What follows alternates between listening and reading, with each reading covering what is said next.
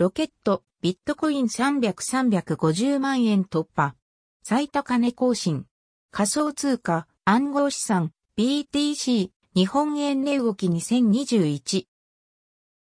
2021年元旦に300万円を突破したばかりのビットコインの価格が本日3月3日あっという間に350万円に上昇。ツイッター上でもビットコインに関する話題が加速してきている印象。以降、1月1日記載、ビットコインの価格がいよいよ300万円突破。ビットコインが300万円突入。過去最高値更新。BTC 日本円値動きチャート最新情報2021イメージビアコンシェック。大晦日に300万円にタッチしたという話などもあったけど見逃した。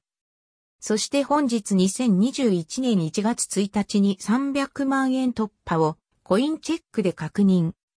元旦ということでなんとなく幸先良いような気も。